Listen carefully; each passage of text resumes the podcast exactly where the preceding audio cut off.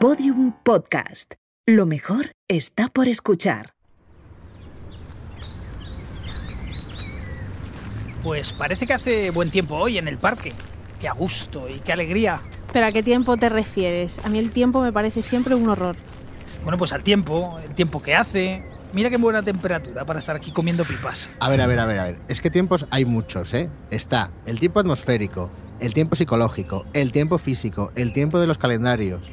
Hay quien dice que el tiempo es lineal y que va siempre hacia adelante, pero luego también hay quien dice que el tiempo es un círculo que siempre se repite. Todos son horrorosos. Que se pare el tiempo ya. Pero Sara, qué hater nos viene siempre a nuestras reuniones. Pues yo estoy bastante de acuerdo. Qué horror el tiempo. Bueno, bueno, no nos vengamos abajo. Si queréis, podemos hablar de ello en nuestro programa de hoy de Poesía o Barbarie. Hace muy buen tiempo para hablar del tiempo, al menos por un tiempo. Vale, vale, ok. Pero rápido, que el tiempo vuela y tengo mucha prisa. ¿Por qué? Para, no sé, pues para vivir. Porque como dijo Fernando Alfaro en aquella canción de Chucho, lo mejor de nuestra vida aún está por ocurrir. Que lo mejor de nuestra vida aún está por ocurrir. Horroroso.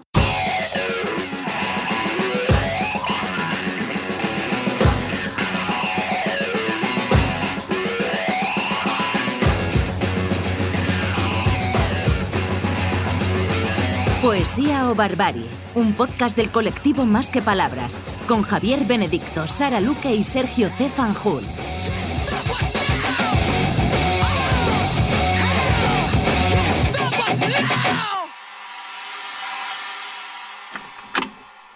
Soy incapaz de recordar a mi familia. No me acuerdo de sus caras ni su forma de hablar.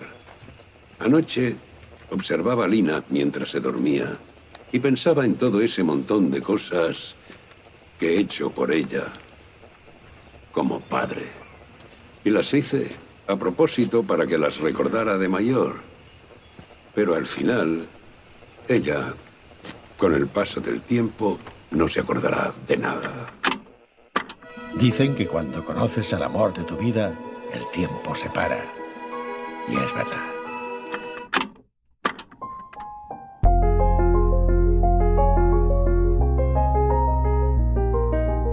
¿Qué es, pues, el tiempo? Si nadie me lo pregunta, lo sé.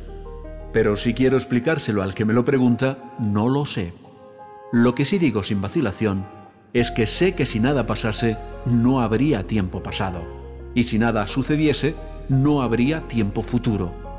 Y si nada existiese, no habría tiempo presente. Pero aquellos dos tiempos, pretérito y futuro, ¿cómo pueden ser si el pretérito ya no es y el futuro todavía no es? San Agustín de Hipona, Confesiones.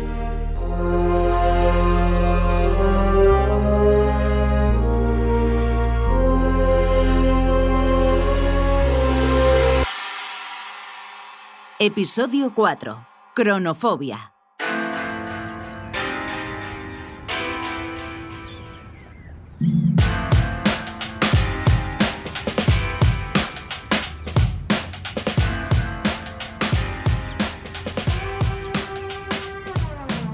Bienvenidas y bienvenidos. Estamos en Poesía o Barbarie Podcast, una vez más en nuestro parque preferido y vamos a hablar de esa cosa tan esquiva que es el paso del tiempo.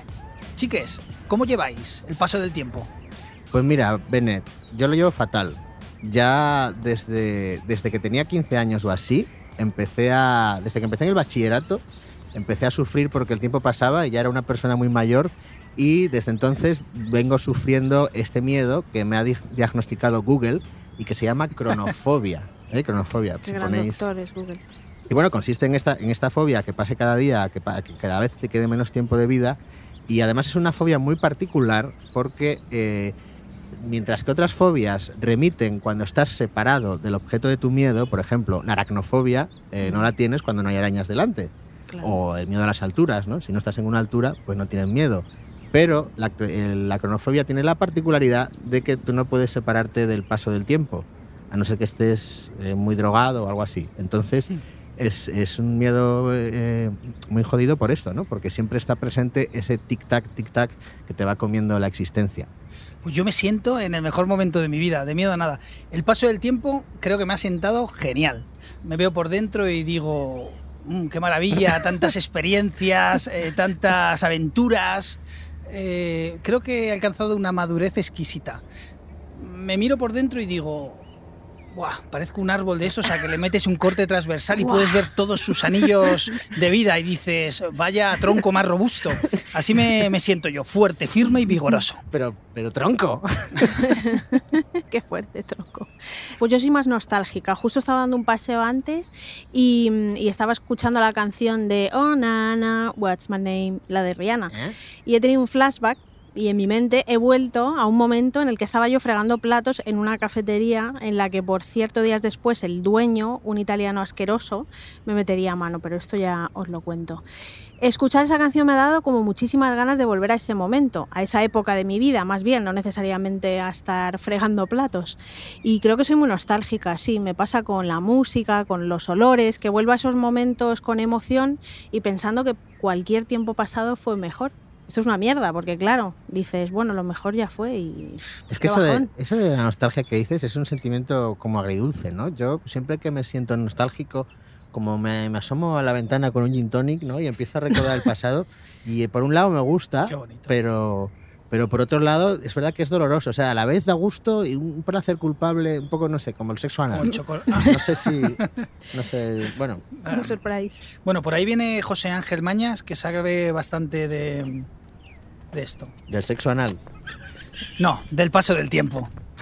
José Ángel, José Ángel, ¿qué te trae por aquí? ¿Qué hace por aquí paseando? Coño, voy a tomar, os he visto comiendo pipas, digo, esto, esto es un festín, no me lo puedo perder.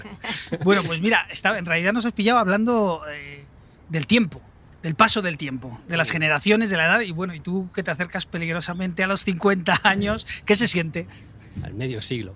Eh, bueno, pues se siente por el momento bien, lo que pasa es que, bueno, renqueas un poco, ya no puedes hacer los esfuerzos que hacías antes, eh, te salen tendinitis en cuanto intentas engancharte y hacer, ¿cómo se llaman estas? Las dominadas. Las dominadas, eso es lo que hace mi hijo. Yo digo, hostia, ¿qué haces? Tú te lesionas de mirarle. Ah, no, sí, sí, sí, sí, yo suelo mirarle. Pero te levantas de la cama por las mm, mañanas y suspiras. Suspi- no, eso no, eso no. Yo siempre, yo siempre me he despertado muy bien, no necesito ni café ni nada. bueno, he visto y fuera. Pero, mm, pero bueno, hombre, en medio siglo ya, ya empieza a pesar.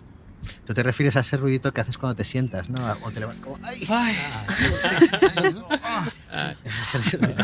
es un poco de hastío y de. A mí me parece muy guay que nos hayamos encontrado sí, en sí. el parque a José Ángel Mañas, porque ya que estamos hablando de las etapas de la vida, pues Mañas, eh, muy jovencito, despuntó con el Cronen, ¿no? Que era una literatura que, que, bueno, que se dirigía mucho a la juventud, aunque también triunfó entre los más mayores. Y ahora, eh, después de, bueno, de sacar La última juerga, que fue su última novela, que era una actualización del Cronen, digamos, ahora se ha metido en la novela histórica, bueno, se ha metido no, sigue su trayectoria de la novela histórica con El Hispano, que habla de Numancia. Y la historia es una cosa que también eh, interesa mucho a la gente de, de más edad, por lo que yo veo. Sí, yo creo que hay un momento en el que estás eh, sin- sintonizado con la, con la realidad, que cuando uno es joven te la quieres comer y estás absolutamente pendiente, ¿no? Y eh, en mi caso, pues coincidió con ese, ese registro realista de la época de historias de Cronen, Mensaca, eh, La Pella, etcétera. Y luego es verdad que pasa el tiempo y te vas despegando un poco, ¿no? Y, y llegado un momento, pues te empieza a interesar, yo creo que la- las raíces y la, y la historia. Yo- y, y es un poquito lo que la, la evolución que yo he tenido. Entonces, eh, empecé por curiosidad, primero fue un reto, que era una novela sobre Alejandro Magno, que de 600 páginas. Y bueno, dije, eso quería probarme ahí. A ver si puedo escribir una novela eh, en el siglo IV antes de Cristo. Y bueno, ya una vez que lo, lo- lo conseguí, pues las siguientes ya me, me- me vicié, ¿no? Hice una sobre conquistadores, eh, otra en el folletón, en el, en el, en el español, por recreer año 36 eh, día a día. Y esta última aventura, pues es, es Numancia. Lo que, lo que sí que he buscado son hitos, hitos un poco importantes, ¿no? A nivel eh, peninsular, vamos a decir. Y bueno, pues 1936, 1492 y, y Numancia, que es verdad que es una cosa curiosa, porque la gente no lo... Creemos que conocemos Numancia, pero no cuando yo cuando me metí, a mí, por ejemplo, me ha sorprendido mucho, ¿no? Es un, por ejemplo, yo que la idea que tenía era una emparizada a lo Asterix. Y no, lo que es es un cachobra, son nueve kilómetros, es una obra de ingeniería. ¿De qué trata? ¿De qué trata la novela numantina? Pues se titula mm, El hispano, ¿vale? Realmente es el- tendría que ser arébaco, pero como nadie sabe lo que es un Arébaco. numantino podría haber sido el numantino. El, el- Numancia es la ciudad, los arébacos eran un poco las tribus, el celtíbero es un poco, y son celtíberos, son celtas en, en- en la, en la península, y eh, es el momento en el que viene Escipión Emiliano, que es, no, es, no es el africanus, es el, es el nieto, que todos se llaman un poco igual, ya sabéis, en Roma como nosotros. y, y- y nada, pues decide, es el Vietnam de, de Roma, o sea, realmente durante 25 años están, están hartos, es verdad que están están palmando como chinches, murieron muchos, ¿eh? Eh, 60.000, o sea, una, una barbaridad. Y, y este tío, pues que había arrasado Cartago, pues dice, ya, acaba con el tema de Numancia y vino y la, y la arrasó. ¿Notas un público más viejuno? Lector, ¿o no? Bueno, eh, el público, yo creo que tenemos una tendencia a leer, yo creo que generacionalmente, ¿no? Suele leer o sigues a gente un poquito más mayor, un poquito o de tu edad, y luego los más jóvenes, pues picoteas un poco, pero es raro que, que sigas eh, fielmente a un autor más joven. O sea, vas a entrar, ves un par de ellos, pero entonces, bueno, supongo que, que- que con, con la gente tú tus lectores van envejeciendo contigo, es normal. ¿Pero a dónde? Al país de nunca jamás. Nunca jamás. Ahí nunca crecerás. Peter ha de ser maravilloso.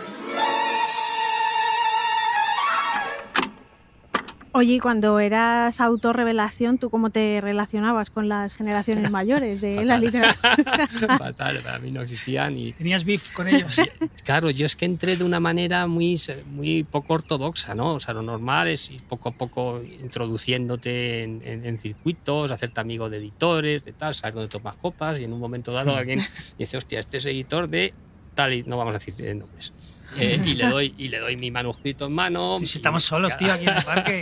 Maña, dale, danos algo. Y, y nada, y, y eso es un poco la- lo, lo normal y así es así. Esto es, hombre, en literatura a lo mejor se ve menos que en, que en el cine, pero en todos estos sitios son, son familias endogámicas y son circuitos. Bueno, en todo, en todos los, en los espectros de la vida social funciona un poco así, ¿no? Y nada, y yo lo que hice fue yo era de los que creía que, que- que, bueno, que los premios eh, funcionaban y tal, y metí un manuscrito en un, en un sobre y lo envié a, a un premio gordo, que era el premio Nadal. Y bueno, tuve estas suertes milagrosas que, que ocurre una vez cada, cada poco, pues que en un gran premio, pues entré, no, no lo gané, la gente pensaba que gané, pero quedé finalista. Entonces, de alguna manera entré, siempre digo, la pues, puerta grande. no, como, bueno, como un elefante en una cacharrería, sin, sin, sin saltándote el escalafón, sin, entonces, claro, no- no- yo no entendía nada. Y, y hacía barbaridades y la gente mayor, pues ni en tu caso, o sea, yo recuerdo, eh, pues eso, alguna vez haberle cruzado, bueno, pero reverte fatal, o sea, se, me dijo, hola nene. Hola, nene. y- le, di, le di la mano y vamos, me- y me fui. Eh, Almudena Grandes, una vez me crucé con, y según me iba a hacer caso, iba a decir hola, me recuerdo estaba con una amiga y me miró por encima, o sea, eh, me, se, se- se- me dio la espalda y me miró la amiga por encima del hombro y se empezó a reír la amiga y nos saludé y tal. Y Suma Chirves también Bueno, pero encontronazo Paco- así, o sea que sí. Paco claro, Umbral te elogió mucho. por, Por, contra, ejemplo, sí, Rafael ese fue la parte, la parte. Y la parte buena fue que Umbral eh, tampoco me conocía, yo nunca llegué a ir, nunca le conocí en persona, tampoco no llegué a ir a Sudachi y tal, pero él habló bien de mí, eh, Rafa Conte también. Eh, del Pozo, o sea, Vázquez Montalbán, cuatro, pero vamos, bastante. Pero ¿cómo hablabas tú de ellos? gente- Eras como los jóvenes del rap, que es dejad paso, dinosaurios. más o menos, boomer. sí. Bueno, la idea es que no, es que no los veías. Dices, ¿esto de quién es? Y No ahora que no tú, y interesaba, ahora que ¿no? tú eres de los mayores, ¿cómo es a los Pues me imagino que, ellos me, me imagino que dan como yo veía este quién es y qué hace ahí y a mí que me importa y, y yo a ellos pues le- normalmente uno mira con la misma indiferencia que es que si esto es recíproco ¿no? Ahora ha ganado el premio Loewe de poesía joven un chaval de 17 años. No sé si Ajá. lo has visto en la ¿Cómo se- noticia. Un chaval se llama Obrero. Mario Muy joven. Obrero y es un buen poeta. Ah, no sí, es sí. como estos poetas jóvenes que ahora que son muy malos. Es un un, ojo, es sí. poeta leído. Lo ha ganado hace poco. Vamos, yo la, la, la juventud per se no le veo un valor, pero en cuanto alguien me recomienda y dice, no, este tío es bueno, por lo que haga así, pues voy y le echo un ojo, ¿no? Entonces sí que me, me- me- o sea, sigo, o sea, no, eh, me gusta descubrir a, eh, au- autores y lo único que lo ves, pues como, como se debe esta cosa, con Claro. perspectiva de, hostia, este tiene un potencial y luego tiene que desarrollarlo, ¿no? Hablabas antes de lo generacional en la literatura. ¿Por qué es tan importante en este mundillo eso, sobre todo en la poesía, pero también en la literatura en general, lo de las generaciones. Es una cosa muy española, ¿eh? que Mm. no lo hay tanto en Francia, ni en Inglaterra, ni en Alemania, a lo mejor, no sé.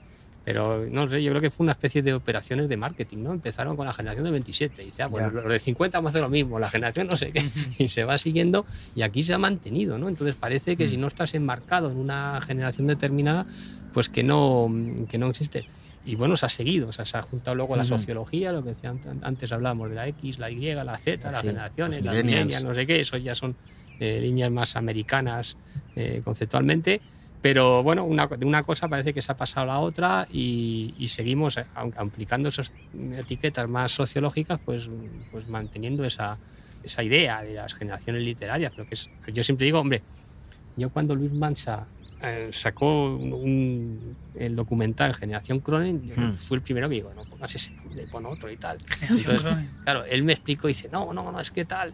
Eh, digo, yo es que no tengo nada que ver con los otros Sao que saca, estaba pensando en el Noriga, son, son cinco o seis años mayores que Mm. yo, o sea, Echevarría igual, entonces yo no me sentía... Marta Sanz, ¿no? Claro, esa gente, son todos- de Prada. Prada, me- sí, sí, es de mi, creo que es, de- es del 72 y tal. Pero los otros eran, para mí, yo biológicamente no los veía de la misma generación. Entonces él, él me explicó que no, que es que tiene que ver que como Cronen abrió las puertas en aquel momento y todos que publicaron un poco a raíz de eso, por eso se puede hablar de eh, generación Cronen. O sea, no es una generación biológica, es una Mm. generación. Bueno, como eh, Becker, que era romántico rezagado, ¿no? El último de ¿Qué los- yo me crucé una vez con Del Pozo, que era gracioso, Raúl, y me y, y dijo, no, yo es que soy de tu generación, porque decía que había, él Ah. había empezado, que llevaba tropecientos años escribiendo en prensa, pero literariamente Vale. como novelista Claro, claro. Había, había coincidido conmigo. Es, Es un poco por, por ahí van los tiros. ¿Qué echas de menos de tu vida juvenil y que no echas tanto? Hombre, la energía, ¿no? Está claro que dices, "Joder, tenías una energía desbordante, eras una bomba, ¿no? Y de parte yo soy un poco, eh, yo soy muy entusiasta y tengo una energía nerviosa potente. Entonces, claro, yo no podía quedarme quieto. Entonces, eso lo he hecho luego con la, con la edad, pues vas, Entonces, es- son las dos cosas, ¿no? Energía física, energía sexual. Energía de todo, todo eso estás, estás, es un momento pletórico. Lo que pasa es que no sabes qué hacer con ella, ¿no? Una bom- bomba, un, chaval de 25 años, pues es un eh, cóctel Molotov con patas. Lo que pasa es que no sabe qué hacer con toda esa, esa energía, ¿no? Entonces, No bueno, saben. yo lo canicé un poco pues por el... Bueno, no, no sabe, directamente no sabe. Ahora también lo Pero el paso con del- 50 sabemos mucho más, ¿verdad? El paso del tiempo, ¿cómo lo llevas? Porque aquí somos bastante cronófobos, casi todos. Sí. Y esto de tener miedo al paso del tiempo, que además no te puedes eh, alejar de este miedo porque siempre está pasando, no es como Sí. las arañas que las puedes dejar atrás. Que, ¿tú, tú, ¿Tú cómo llevas este devenir del tiempo? No, yo soy inconsciente, yo no me entero. Yo siempre, yo tengo 18 años. Me, me miro al espejo y digo, no me voy a morir nunca, estoy convencido. me paso. No, tengo, tengo un ánimo eh, muy estable, muy estable y siempre o sea, ha habido momentos eh, con más altibajos, pero en, en general soy entusiasta, optimista. Tengo un nivel de energía Mm. alto y, y lo llevo lo- y, no, y no- no lo pienso. O sea, yo es que eso ya, ya se me Qué olvida, suerte, ya no, qué ya no envidia. lo- ¿que pa' ¿Y cómo crees que ha envejecido tu obra? Si es que ha envejecido. Ah, tampoco lo pienso, me da absolutamente igual. Tampoco, ¿no? Eh, ¿A quién le importa?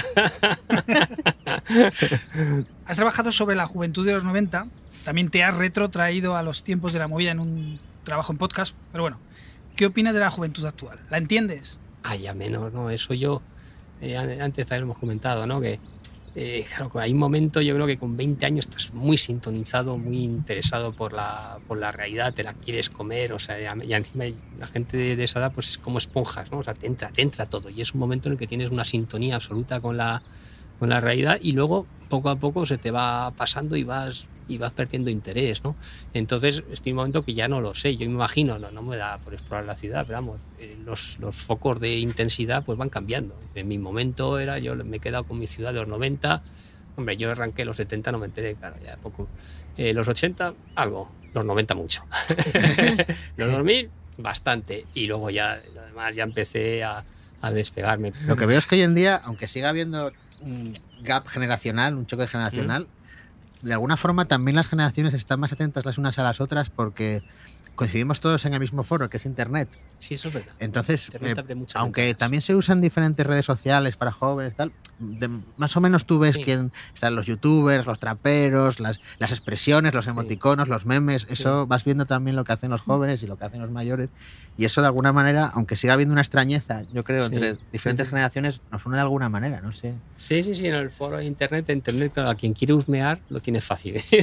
puede entrar, puede pegar eh, la oreja y, y- y- y se entera, ¿no?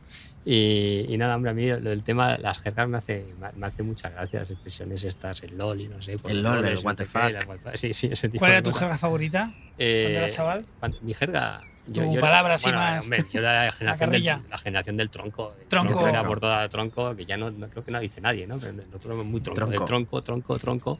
Al principio dices, no, jamás diré tronco. Dos meses después ya estás diciendo tronco. Claro. Se te pega todo. el otro día conocí hablando de vegetaciones, me acuerdo Sí, que sí. llamé a un colega la primera vez que escuché también eh, a su casa, eh, lo cogió su familia. y Yo, ¿está Fernando? Dice, sí, ahora se pone. Y tardó un montón en, en venir al teléfono. Y cuando lo cogió me dijo, eh, joder, Bene, tío, que es que estaba plantando un pino. Yo, o sea, mi cabeza colapsó y yo, ¿pero dónde? ¿En la terraza? O sea, Hay que no sabía a qué se refería en absoluto. ¿Tienes planes de futuro? No, eh, fatal, todo va fatal, ¿no? Es un puto caos. Si íbamos mal, seguimos peor. Y mañana yo no veo, yo no le veo, o sea, yo no le veo salida a esto. Yo creo que estamos en un punto. Hombre, a la pandemia sí, se entiende, pero los- las consecuencias que va a tener Mm. no, es, tre- es tremendo. Esto va a arrasar con mi cosa, no sé, a, a ver los millones estos de Europa. Si, una orilla empiezan a aparecer. Venga, en fin, esto es Pero ¿cómo rollo- lo ves? ¿Cuál sería tu jubilación ideal? Ay, Yo, bueno, yo Sí empiezo hay. a contar, o sea, yo empiezo a contar y digo, hostia, me faltan eh, 15 años para salir, ¿eh? Sí, sí, sí, sí. Yo sé que me van a pagar rato, 800 ¿eh? pavos, lo mínimo, pero como ahora mismo escritores tampoco cobramos mucho más. Bueno, 15 años con suerte, porque igual son 20, porque la jubilación no se sabe. Eh, nada, pero yo me acogeré a la anticipada un año antes. ¿no? Quiero como los no, hombre, si aguanto publicando hasta esa fecha, yo ya me doy con un canto ya es la hostia. O sea, es que ahora, eso yo recuerdo, he puesto eso leí una vez a- ya en la época, Smashing Pumpkins, en el año de los 2000. Y ya habían sacado el tercer disco y decía que un grupo ya no podía sacar tres discos. Aquella línea, Madonna, los Bruce Springsteen, esos tíos que dinosaurios que atravesaban los tiempos y que parecían eh, inacabables, ¿no? Los, los, los U2, los Rolling Stones, ese tipo de siguen. carreras. Bueno, eso sí, no Todos, sé, de alguna Madonna. manera Bob Dylan, sí, sí, no, es verdad que hay unos siguen cuantos. casi todos. Sí, los que, bueno, sí, pero los demás, pero no. Eso, ellos ya se comieron todo el espacio. En fin, que es muy difícil. todos los que has oye, dicho, claro, macho. Claro, claro, no, no, es verdad que. Que dejan pero- paso. Pues Mira, nada, José mira. Ángel, muchas gracias, tío. Nada, hombre, a vosotros. Eh, nos Oye, quiere las pipas cojonudas, ¿eh? Son de las mejores, de, las pillamos de calidad. Venga, nos vemos. Gracias Venga, por vosotros, quedarte hasta un ratito. próxima. Hasta luego.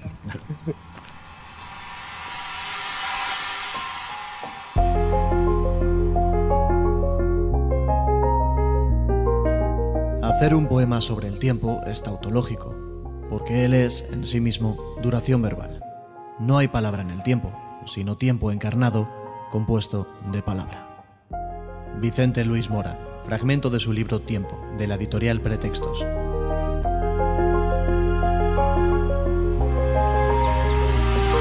Poesía o Barbarie, el podcast en el que sabemos que la vida va en serio.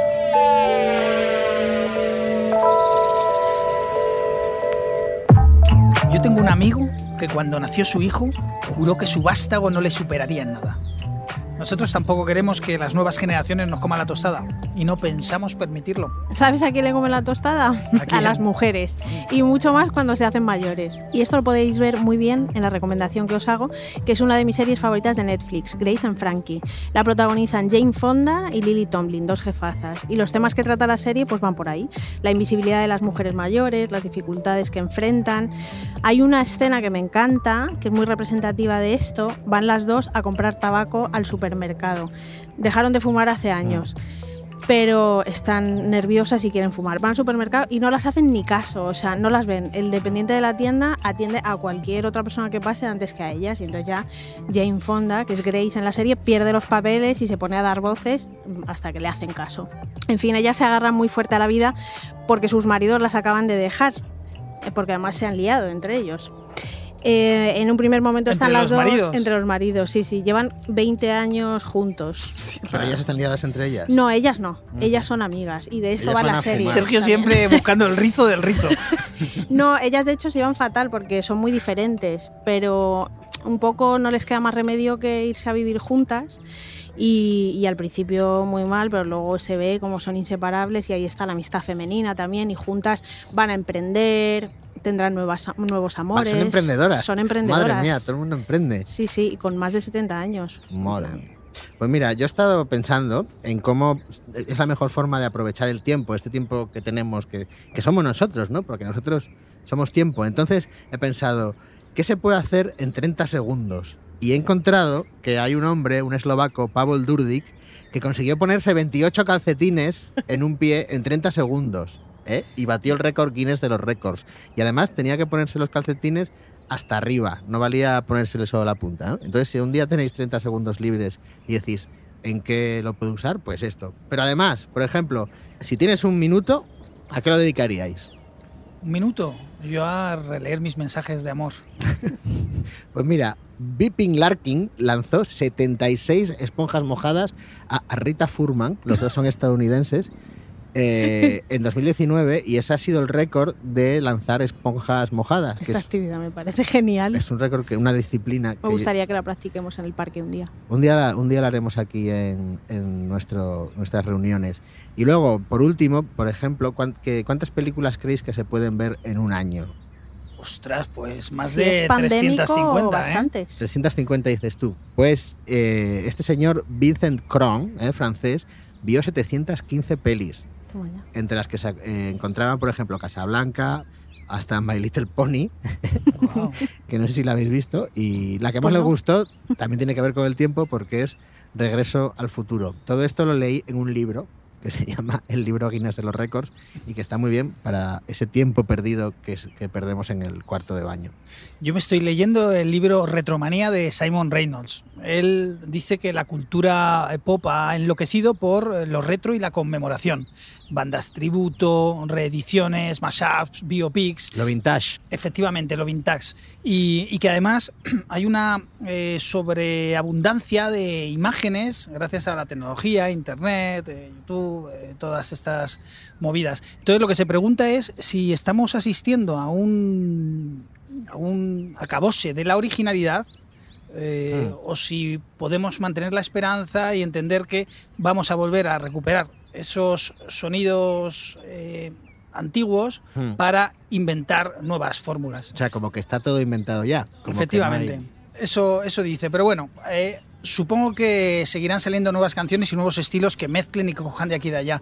Pero yo tengo que reconocer que a mí me gusta de vez en cuando volver atrás y ponerme las canciones que yo hacía eh, con hace 20 años ya, con paso a paso, para escuchar lo, lo bueno, lo, lo de antes, lo, de- lo que sí que molaba. Lo que tenía Solera. Se encienden las farolas de la serenidad.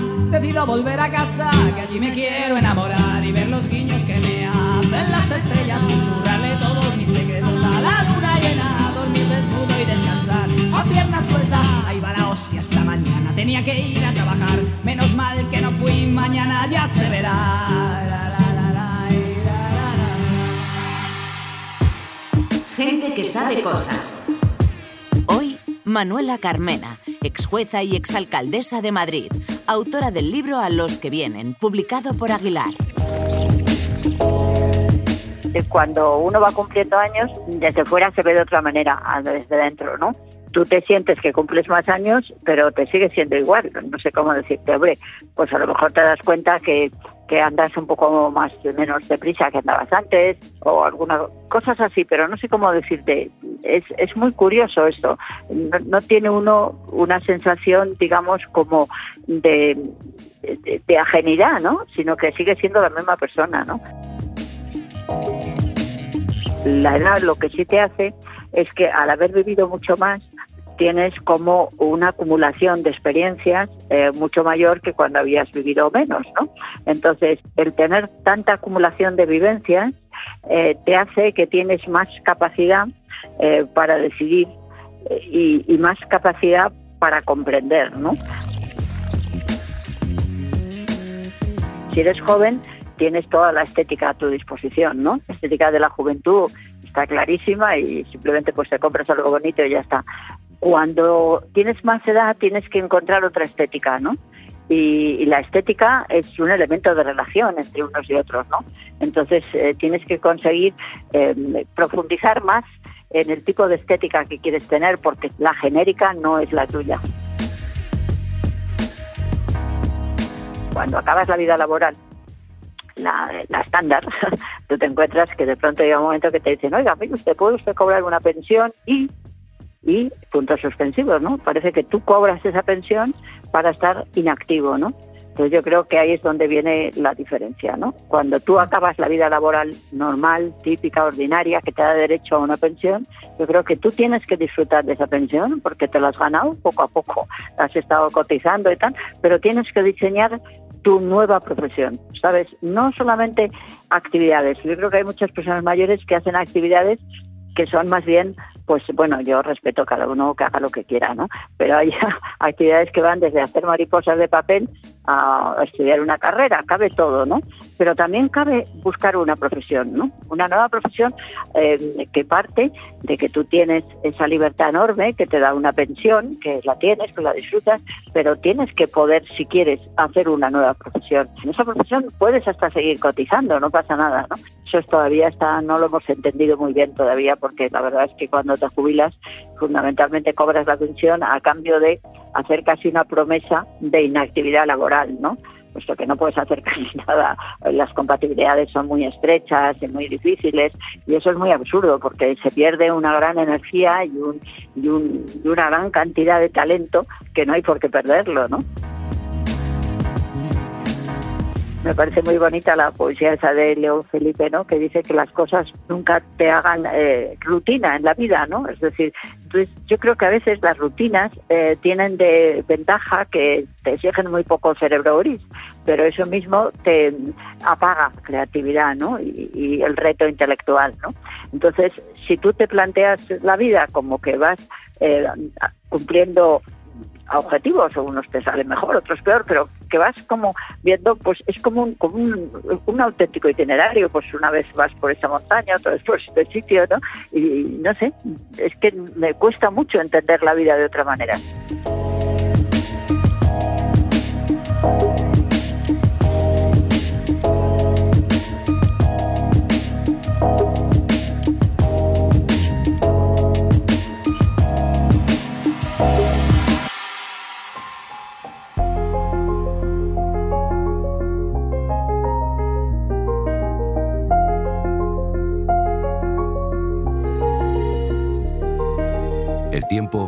Sustancia de que estoy hecho. El tiempo es un río que me arrebata, pero yo soy el río. Es un tigre que me destroza, pero yo soy el tigre.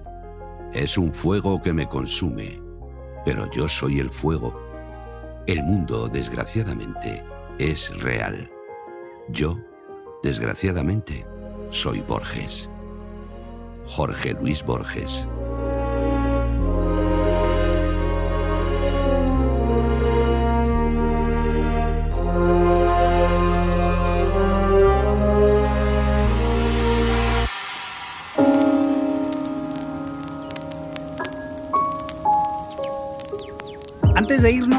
Vamos a jugar a la cápsula del tiempo. ¿Pero qué, qué cápsula es esa? ¿La venden en farmacias o para qué sirve? ¿Nunca lo habéis visto en las pelis? Es como cuando los niños entierran una caja con cosas que desenterrarán en 10 o 20 años. ¿Y dónde la vamos a enterrar? Pues aquí, en las profundidades de la radio, en Internet.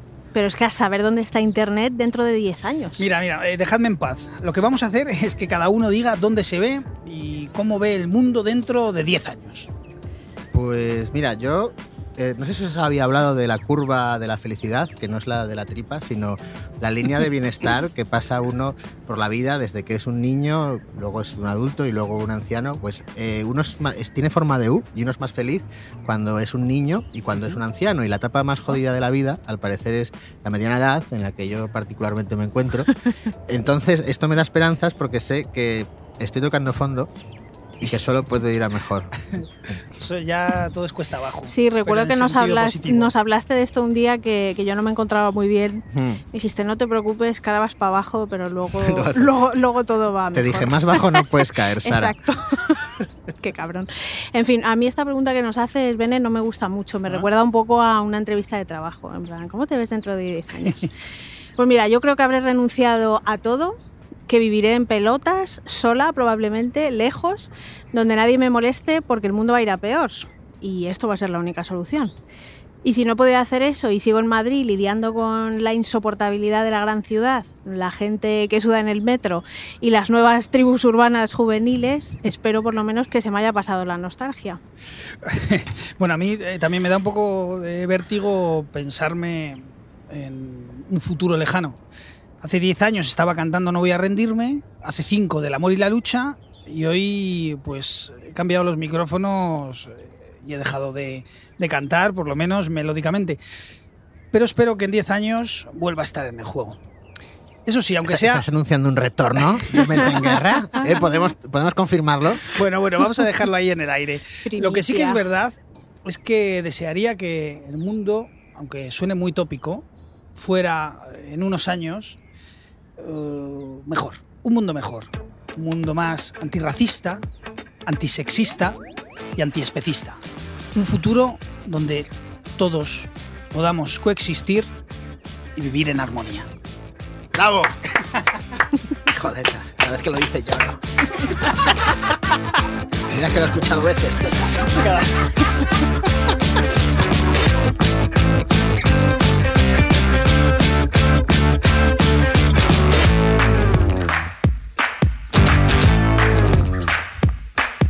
Poesía o Barbarie, un podcast del colectivo Más que Palabras, con Javier Benedicto, Sara Luque y Sergio C. Fanjul.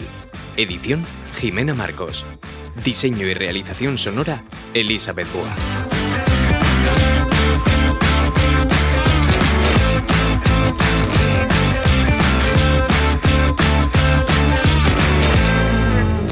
Todos los episodios y contenidos adicionales en podiumpodcast.com. También puedes escuchar